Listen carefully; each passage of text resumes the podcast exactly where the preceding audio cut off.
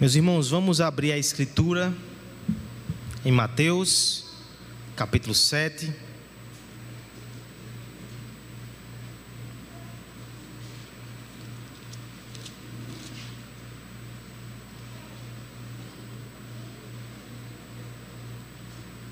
Mateus capítulo 7, versos 13 e 14.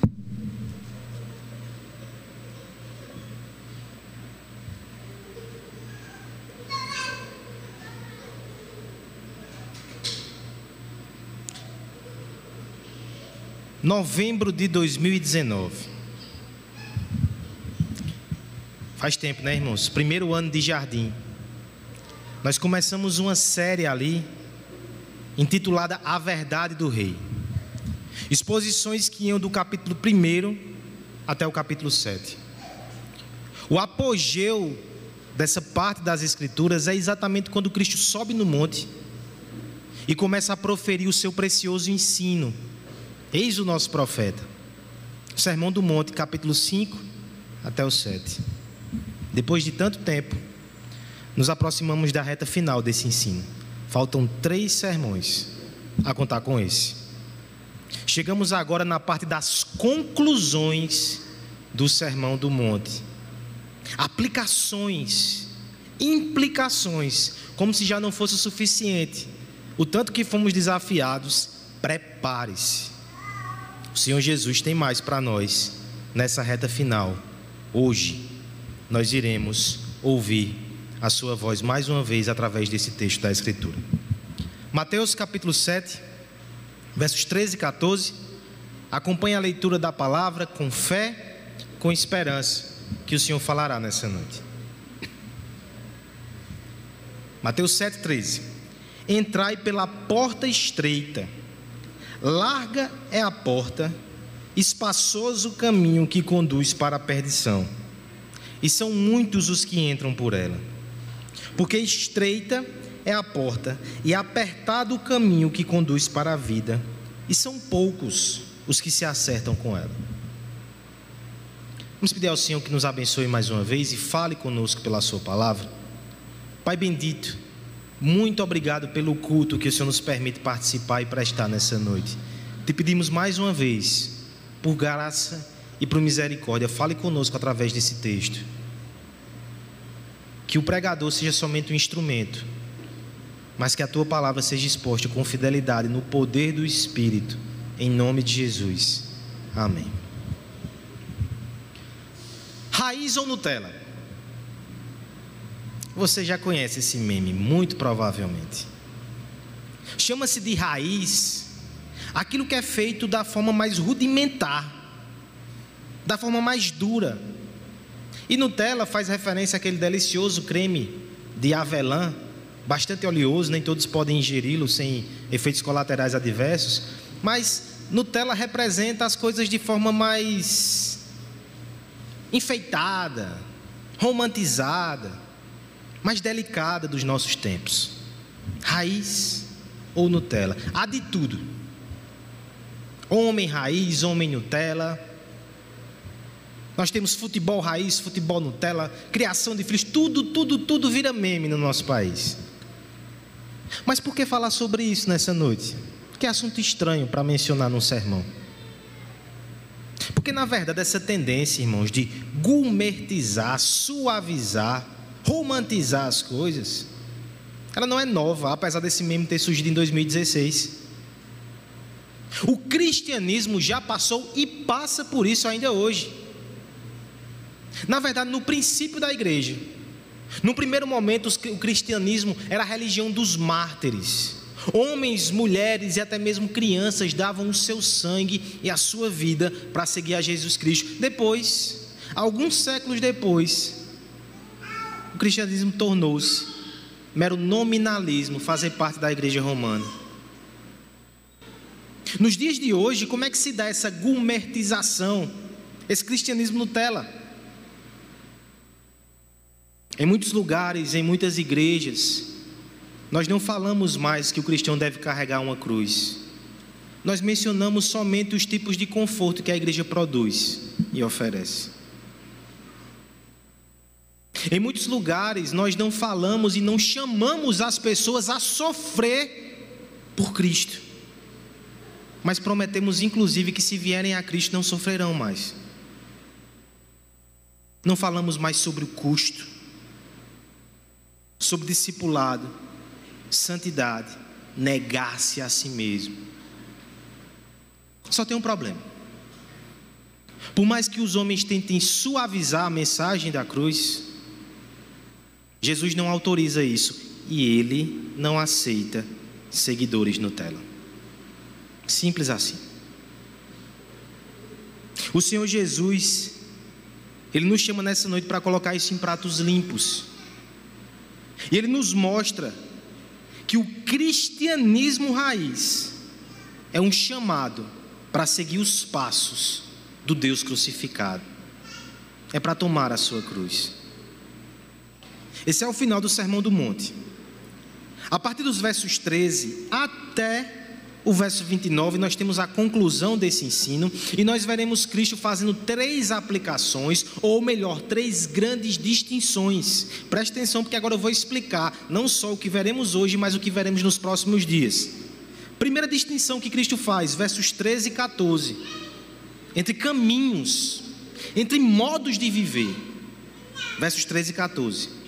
Depois dos versos 15 a 23, falando sobre falsos mestres, ele vai falar sobre tipos de líderes, pregadores e, de forma mais geral, influências que nós temos, quem nós seguimos.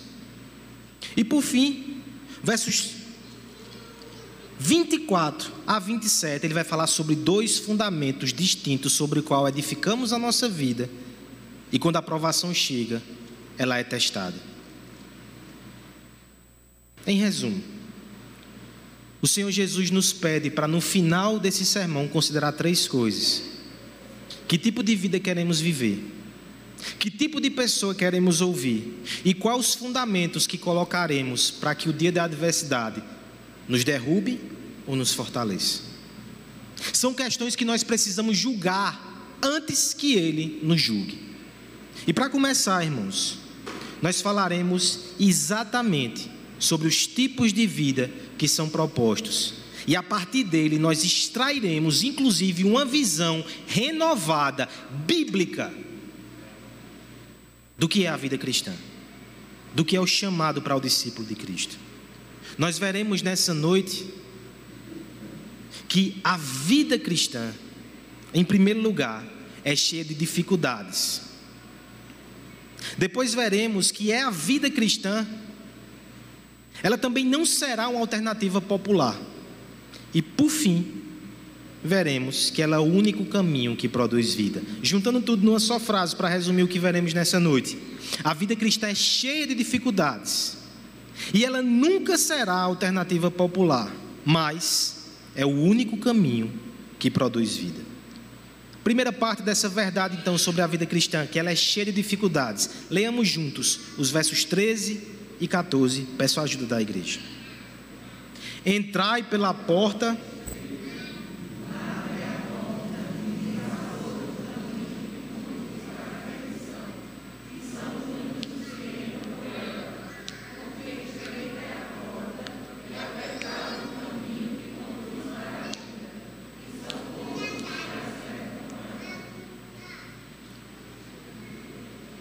Quando queremos vender algum produto, geralmente, nós exaltamos as suas qualidades e nos esforçamos o máximo para diminuir aqueles aspectos mais complicados do produto.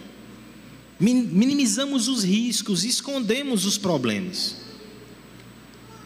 Mas só que o Senhor Jesus não faz isso com o Evangelho. Ele faz questão de deixar muito claro o preço, o custo e os problemas a respeito do caminho que escolhemos. Talvez ele fosse reprovado por algum especialista em marketing. Mas ele só o faz porque ele entende que, mesmo com todos os custos, ainda é o único caminho que vale a pena. No entanto, sigamos o raciocínio do texto. Vejamos os custos.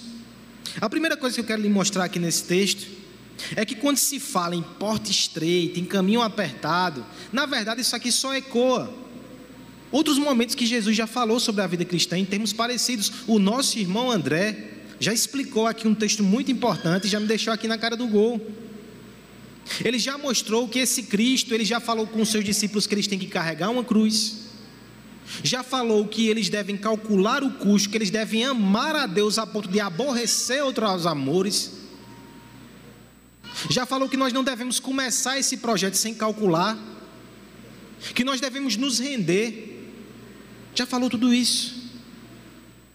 E aqui nesse texto ele vai usar algumas figuras fortes para ilustrar mais uma vez as dificuldades da vida cristã. Ele coloca da seguinte forma: entrai pela porta estreita. Você tem claustrofobia, irmão? Você fica agoniado quando é o espaço apertado demais. Quando você passa nesse corredor aqui, dá uma agoniazinha. Aqui na igreja a gente leva muito a sério essa questão da porta estreita, né? A porta era gigante, a gente estreitou. E o corredor, o caminho é apertado. Levei até um puxão de orelha da arquiteta Lara, né? Porque na hora eu disse: não, aperta, aperta, aperta.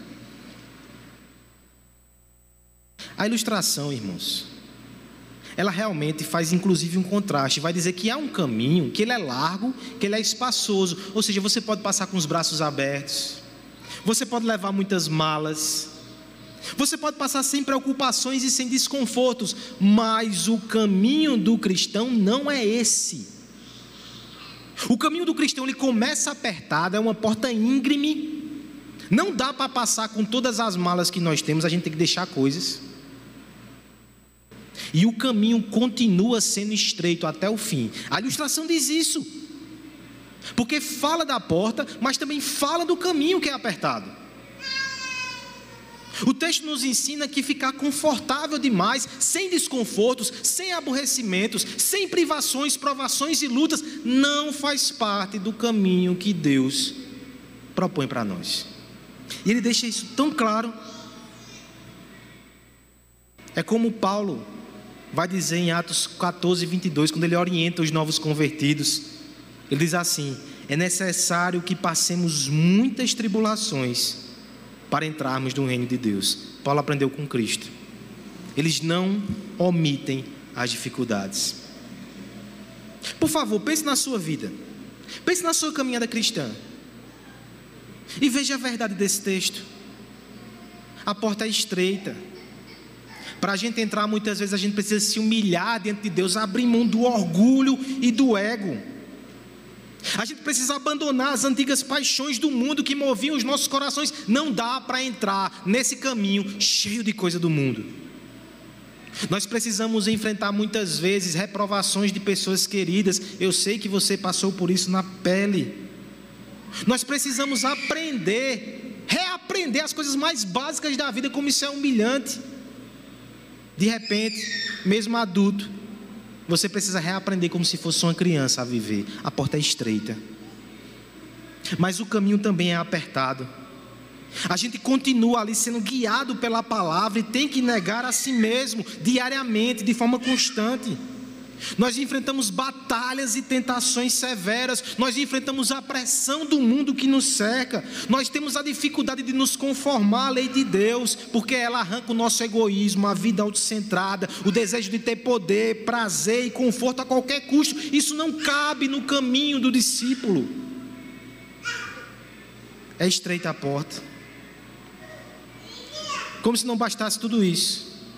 Você lembra que nós vimos aqui nas bem-aventuranças que vivendo dessa vida, vivendo desse jeito, buscando a piedade, ainda seremos alvos de perseguições. O caminho é estreito. Primeira coisa que eu quero que você considere nessa noite, portanto, é que não cabe visões infantilizadas, romantizadas ou gumertizadas da vida cristã. O Senhor Jesus é muito franco com todos nós. Nós devemos seguir o caminho da cruz. Há um mosteiro em Alcabaça, Portugal, que ele tem uma porta muito interessante que dá acesso ao refeitório. A fim de que os monges eles ficassem numa num peso ideal, não fossem tentados com a gula, aquela porta ela tinha 32 de centímetros de largura. E era o único acesso ao refeitório. E era proibido que alguém trouxesse comida de lá. Ou seja, se você quer comer, você precisa passar por essa brechinha. Você precisa passar por essa porta estreita para que você tenha um alimento. Eu creio que essa porta ilustra muito bem o que o Senhor está nos dizendo essa noite. Quando você veio a Cristo, havia uma grande placa dizendo: Deixe suas paixões mundanas. Deixe o seu amor pelo pecado. Deixe a prioridade, deixe você mesmo antes de entrar por essa porta e venha. Agora, quando chegar lá no meio do caminho e for tentado a exigir, direitos, ou ficar inconformado pelos sofrimentos que lhe sobrevêm, lembre-se: o aviso foi dado, e o Senhor Jesus está dando mais uma vez aqui. É por isso que eu lembro do texto que o nosso irmão presbítero André deu na liturgia. Porque se queixa o homem? Queixe dos seus próprios pecados. O Senhor Jesus nunca mentiu. Talvez a igreja tenha mentido. Talvez algum pastor mentiu para você, mas não foi Cristo. Ele nunca disse que não haveria sofrimentos. Mas lembra do sermão da semana passada? O que ele disse foi que estaria conosco. E ele é melhor do que a ausência de sofrimentos. Possamos então adequar a nossa visão, irmãos. O Sermão do Monte falou tanto sobre isso, eu preciso finalizar esse sermão. Eu já estou com esse sentimento de saudosismo. Mas eu preciso finalizar essa série de sermões te chamando mais uma vez a aprender a sofrer por amor a Cristo. Não cabe mais na vida do crente ser alguém cheio de milindres cheio de dores, não me toque. Você foi chamado para sofrer, meu irmão. Você deve glorificar a Cristo com o seu sofrimento. Você deve entender que cada provação é o Senhor te aperfeiçoando para que você pareça com o seu filho Jesus Cristo. Quando a provação, a perseguição, o sofrimento bater à tua porta, se não está batendo agora, que o seu coração possa ser treinado pela graça de Deus a não responder assim: por que isso está acontecendo comigo? Mas diga assim: por que não?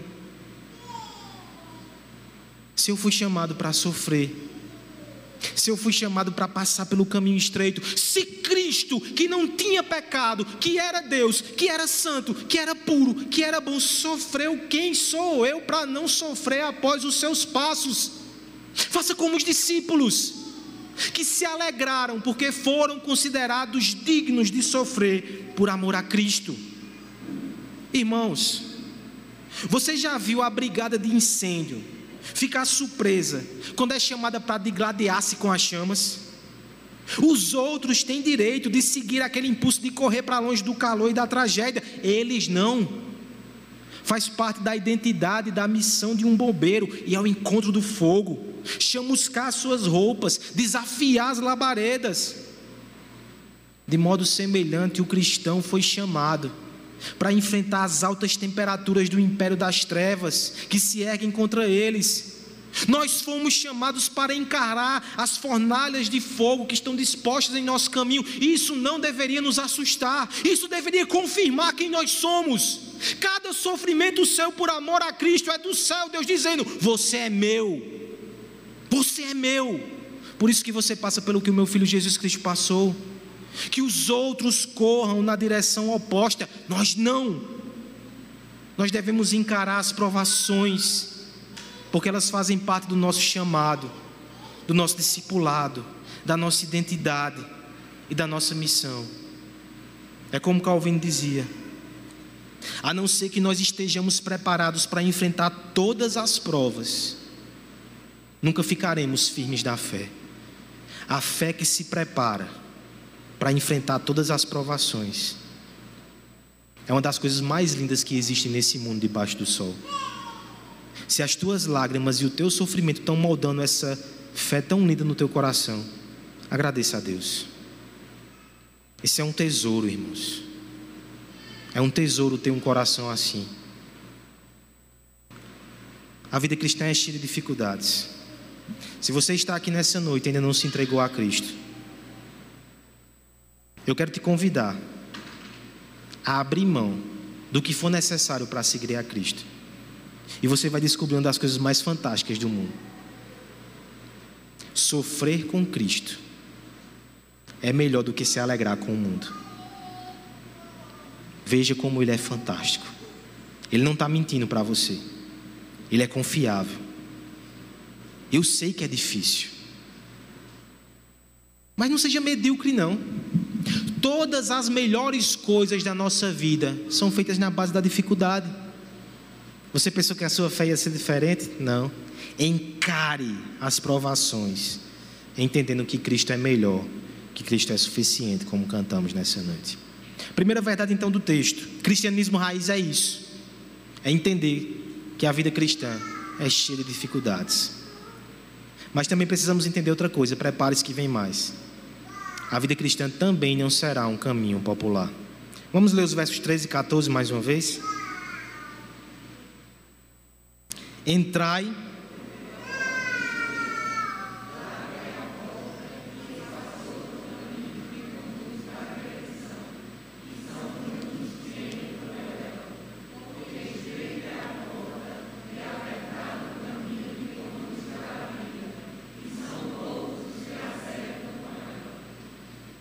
Como é difícil muitas vezes andar na contramão. Como é difícil muitas vezes ter que caminhar sozinho dentro de casa. E nós pensamos assim, talvez se o cristianismo alcançasse mais pessoas e a sociedade se tornasse cada vez mais cristã, seria mais fácil viver a nossa vida. A grande questão é: será que isso vai acontecer nesses termos? Me parece que Cristo é muito franco a esse respeito também. Existe outra figura aqui. Porque ao mesmo tempo que a porta estreita e o caminho apertado, que pode ser traduzido inclusive esse apertado no, no original por desconfortável, essa, essa visão de desconforto, ela está presente no texto, mas tem outra aqui que você pode perceber pelo contraste. Veja o verso 13. Entrai pela porta estreita, porque larga é a porta, espaçoso o caminho que conduz para a perdição, e são muitos os que entram por ela. Em contraposição, o verso 14 vai dizer que são poucos os que acertam o caminho estreito. É exatamente essa lição que Deus está nos ensinando. A tendência da maioria, a tendência da multidão, não é seguir o caminho da cruz. Porque, por um lado, há uma lógica nisso. Quem vai querer seguir um caminho difícil de sofrimento e de renúncia? Em sã consciência, quem vai querer isso? Naturalmente, não é o que as pessoas querem. Mas, fora isso, irmãos, ainda tem um aspecto espiritual. Os olhos dos homens estão vendados para a glória de Deus. Efésio vai dizer que o homem sem Deus no mundo, está morto em seus delitos e pecados, ele não enxerga o caminho da luz como algo bom. Essa é a situação dos homens, a multidão não virá após o Cristo crucificado. Pare de se iludir. Com isso, eu não estou querendo dizer que a gente não deve evangelizar, de jeito nenhum. Cada alma que se converte do meio da multidão é festa no céu. E ao mesmo tempo, Deus tem poder. Quantas vezes na história ele não se moveu de forma sobrenatural com avivamentos e muitas pessoas se converteram? Isso pode acontecer. O que o texto está nos alertando é para a gente abandonar uma certa inocência. Que acha que de repente todo mundo vai ser favorável ao cristianismo, que o mundo vai ser amigável com Cristo, que os poderes dessa terra tornarão-se cristãos. Não. Isso não vai acontecer. Ainda que o cristianismo nominal, a religião dos palácios, prospere, quem disse que é o verdadeiro cristianismo? Ainda que as pessoas falem coisas religiosas e envolvam-se em realidade, quem disse que isso é o verdadeiro cristianismo? Quem disse que isso é o evangelho? Quem disse que isso é o caminho da cruz? Cadê a renúncia? Cadê a santidade? Cadê o sacrifício?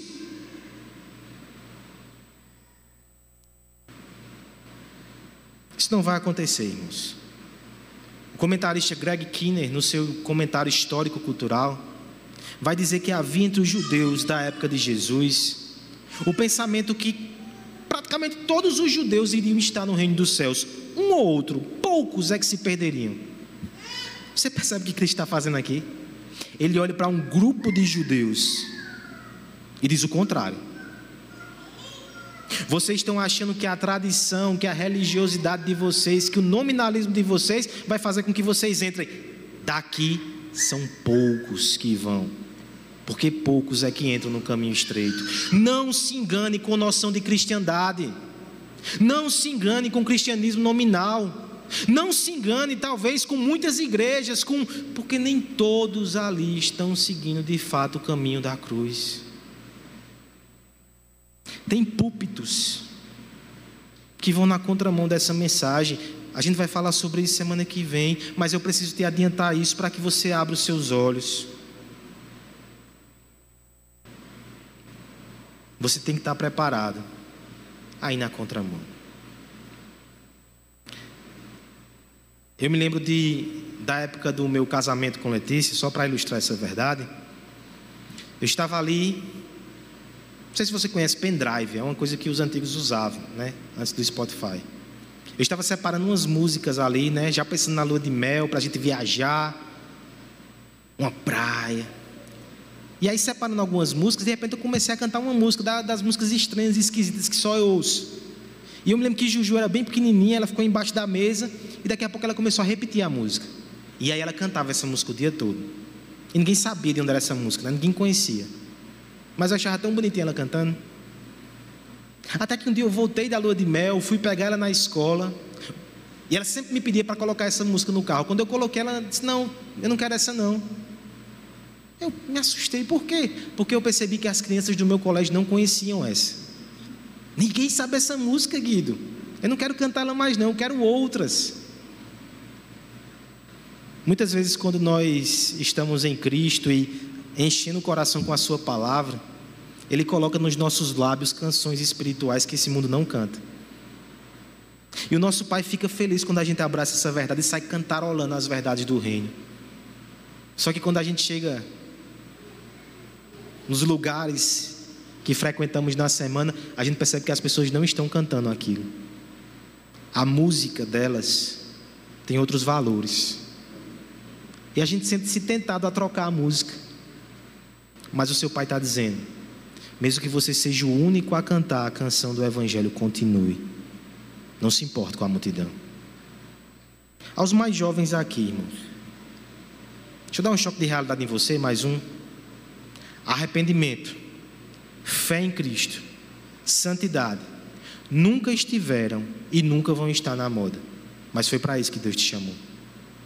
Eu sei que dá uma dor no coração quando muitas vezes a gente se sente sozinho na escola ou no meio do grupo de amigos, porque todos eles caminham numa direção e parece que só a gente é o cristão chato. Bem, chato você não precisa ser, mas cristão sim. E isso vale colocar em situações chatas tantas vezes. Mas aprenda: um com Deus é maioria. Não tenha vergonha de Cristo. Não seja tentado a abandonar esse caminho. Porque no final não é a multidão que vai julgar você. A multidão vai ser julgada por Cristo. É melhor estar do lado dele. Adultos também sofrem com isso. Nós somos tentados a nos amoldar, nós sentimos a pressão. Muitas vezes nós nos importamos com a multidão e com a opinião dela. Liberte-se disso, irmão. A multidão está no espaço largo, você está no caminho estreito. Esqueça o que a multidão diz. Você não está aqui para angariar simpatia nesse sentido, proteger o seu nome. Você tem que entender que na maioria das vezes você vai ser incompreendido, isso faz parte do pacote. Você assinou isso quando entregou a sua vida a Cristo. Aprenda. Aprenda a importar-se mais com a opinião de Deus do que a opinião da multidão. Aprenda que no final, mesmo que a opinião te julgue por algum tempo, ela também vai ser julgada por Cristo. É melhor estar do lado de Cristo. Esse mundo é traiçoeiro. Ele nos vende a imagem que a vida é uma corrida para alcançar os melhores lugares e receber os presentes que essa terra pode nos dar. Nesse sentido, parece que nós estamos em desvantagem. Por quê? Porque nós levamos muita bagagem. Os homens, eles correm leves. Eles trapaceiam, eles pecam, e o cristão vai lá com a sua mochilinha pesada, com a lei, o guiando e o limitando. Parece que nós seremos perdedores nessa corrida. E eu sei que isso muitas vezes machuca o nosso coração. Mas deixa eu te dizer que a ilustração é outra. Nós estamos é numa caça ao tesouro. E os homens estão perdidos porque estão procurando os tesouros errados nos lugares errados, mas Deus abriu seus olhos e te mostrou que o tesouro celestial é Cristo e ele é melhor do que a vida. E ele te deu um mapa que é a escritura. Ande por ele, guie-se por ele, não se importe com a multidão que anda perdida. Se quiser e se puder, puxe uns para você, para que possam caminhar na direção do tesouro verdadeiro. Mas não sofra, porque você é minoria. A vida cristã não será uma alternativa popular. Talvez alguns aqui nessa noite, ou até que nos acompanham na transmissão, sentem o Espírito puxando o seu coração. Mas muitas vezes não vão até Cristo porque tem medo do que a multidão vai dizer. Você tem medo do que a multidão vai dizer. E não tem medo do que Cristo vai dizer sobre você. Que você possa esquecer o barulho ao seu redor. Que você possa olhar para Cristo. Que você possa segui-lo nessa noite. A vida cristã tem suas dificuldades. E nunca será o caminho mais popular. Agora deixa eu dar uma boa nova para terminar esse coração com o Evangelho, esse sermão com o Evangelho. Esse é o único caminho que produz vida. Versos 13 e 14. Vamos ler mais uma vez. Escapou Theo. Versos 13 e 14. Diz assim a palavra de Deus: Todos entrai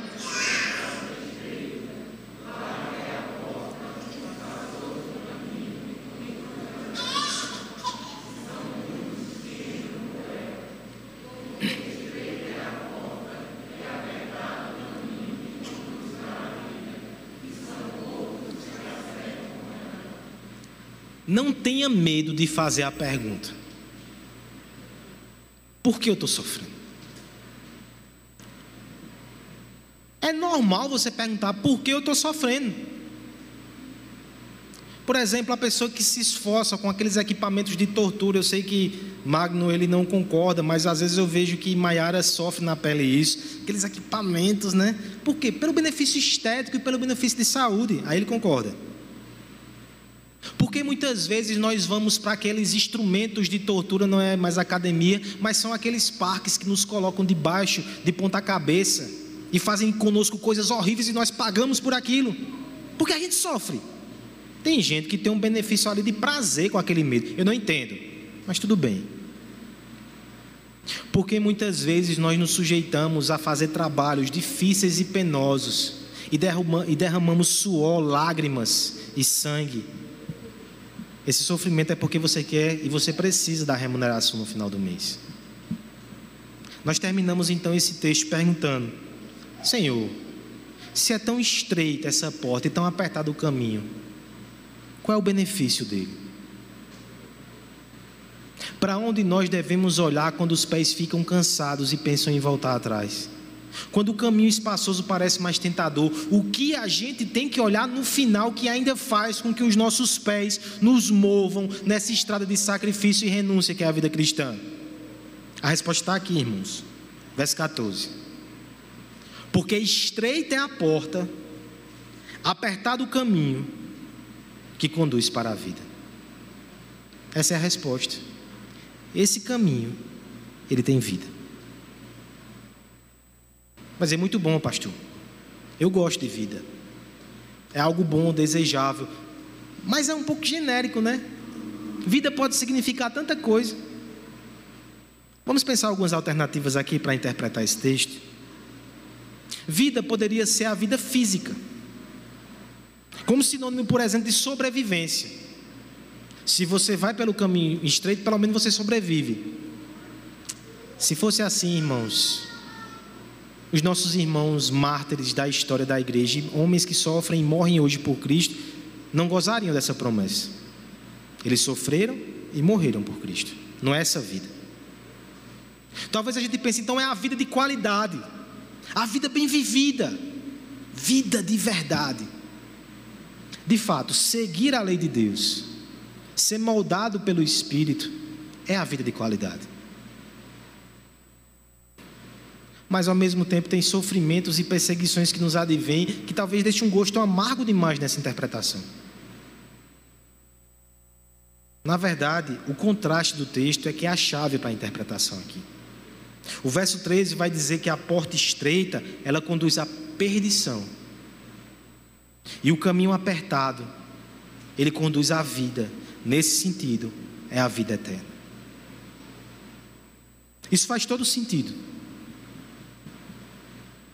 Fato, essa promessa aqui, ela é muito razoável e ela nos ajuda a encarar o sofrimento. É como alguém já disse: tudo fica bem quando termina bem. Nós podemos enfrentar muitas dificuldades nessa vida se soubermos que há uma vida melhor prometida para nós. Que nós não estaremos entre aqueles que se perdem, mas nós estaremos entre aqueles que terão vida eterna com Deus. Mas deixa eu dar um último passo. E se além desse aspecto utilitarista, onde eu vou sofrer menos, onde eu vou me dar melhor, houver um aspecto aqui até afetivo que arrebata o nosso coração. A ilustração da vida no Novo Testamento, ela é personificada num homem. Nós lemos aqui na liturgia, ele é a vida, ele é a ressurreição. Esse Cristo, ele também vai dizer para nós: João 14,6, que Ele é o caminho, o caminho é estreito, mas Ele é o caminho, esse caminho leva para Deus, Ele é a verdade, Ele não vai mentir, Ele vai dizer os custos do discipulado, Ele é o caminho, Ele é a verdade, Ele é a vida, é Cristo que está no final dessa jornada, é para Ele que caminhamos, é por isso que Hebreus 12 vai dizer: siga olhando para Ele, o autor e consumador da nossa fé, é Ele que está no final nos aguardando, é Ele que faz o caminho apertado valer a pena pena, é Ele que é mais satisfatório, mais desejável do que qualquer tesouro, do que qualquer bem, melhor do que ter uma vida confortável, é ser confortado por Cristo. Melhor do que ter riquezas e prazeres dessa terra, é ter Cristo como nossa riqueza e o nosso prazer. Melhor do que ter segurança carnal e material, é ter segurança eterna que nós estaremos com o nosso noivo. Nada do que você abra mão aqui nessa terra para seguir o caminho estreito se compara a Cristo. Ele é o nosso tesouro. Ele que faz o caminho valer a pena. Eu sei que a palavra foi dura hoje, mas eu quero terminar te convidando a não olhar para aquilo que você deixou para trás. Para não olhar para aquilo que você está sendo desafiado hoje pelo Espírito Santo de Deus a deixar eu quero que você olhe para Ele, aquilo que você vai ganhar, aquele que já te conquistou na cruz do Calvário. Siga após Ele. Eu me lembro aqui de uma ilustração da própria Bíblia. Um homem chamado Jacó teve que trabalhar 14 anos para ter a sua esposa.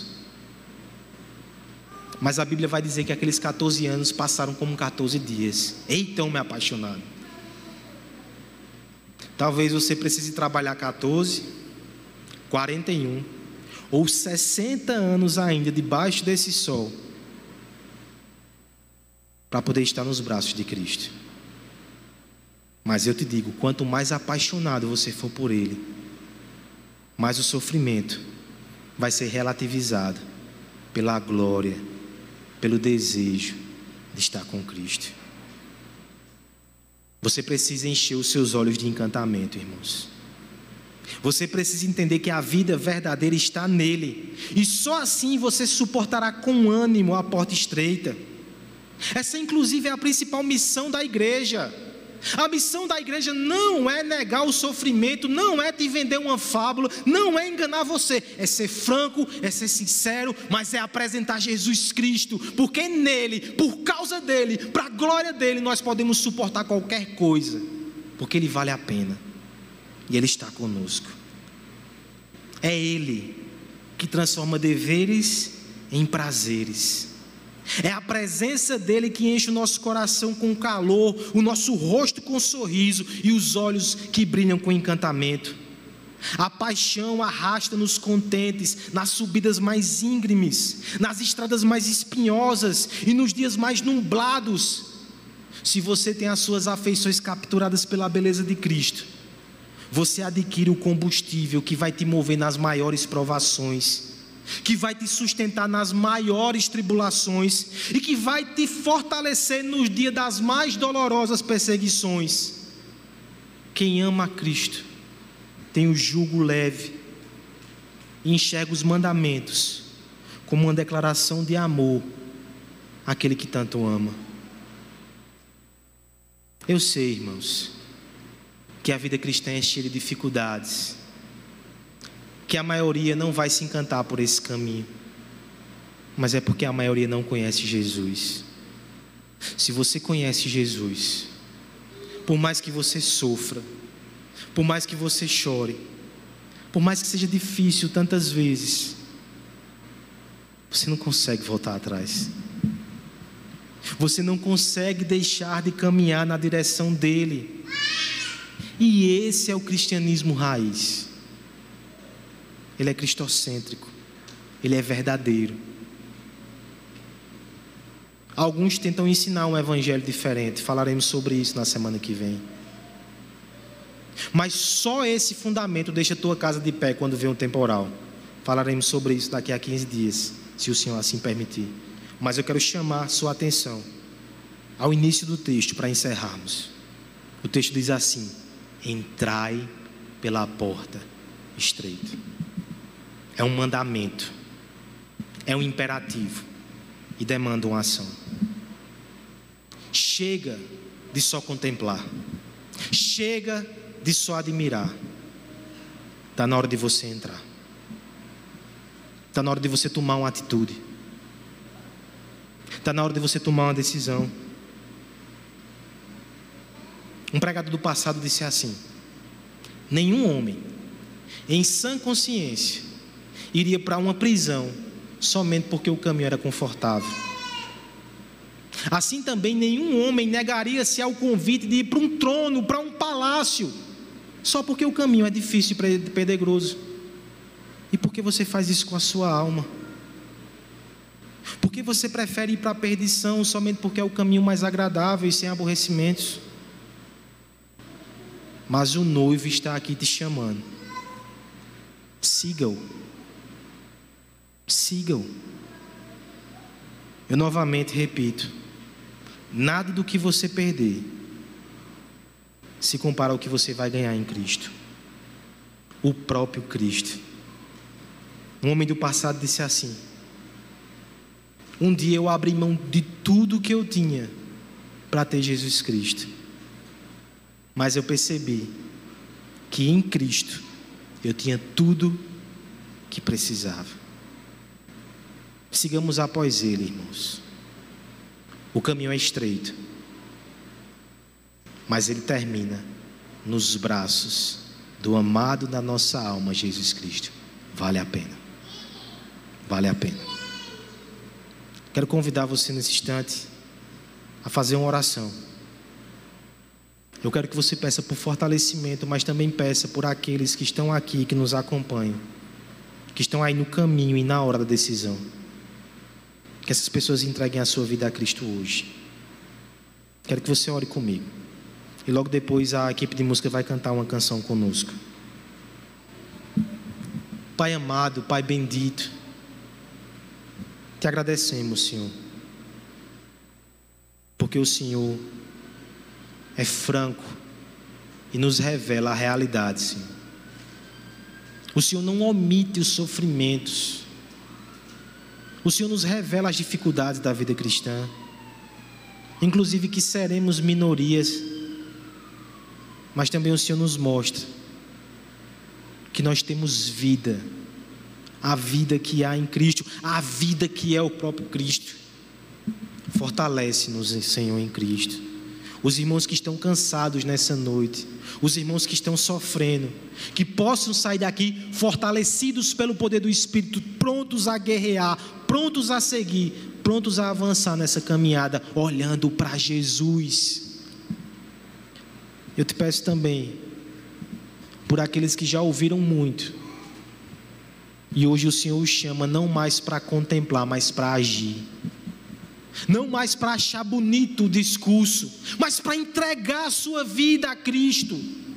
Para entrar pela porta estreita, através do arrependimento e da fé em Jesus. Que o Senhor, Pai, promova salvação nessa noite, tanto aqui como nos lugares onde essa mensagem está chegando por meios digitais. Que outros rendam-se a Cristo e sigam o caminho apertado junto conosco, porque é o único caminho que tem vida. Te agradecemos em nome de Jesus. Amém.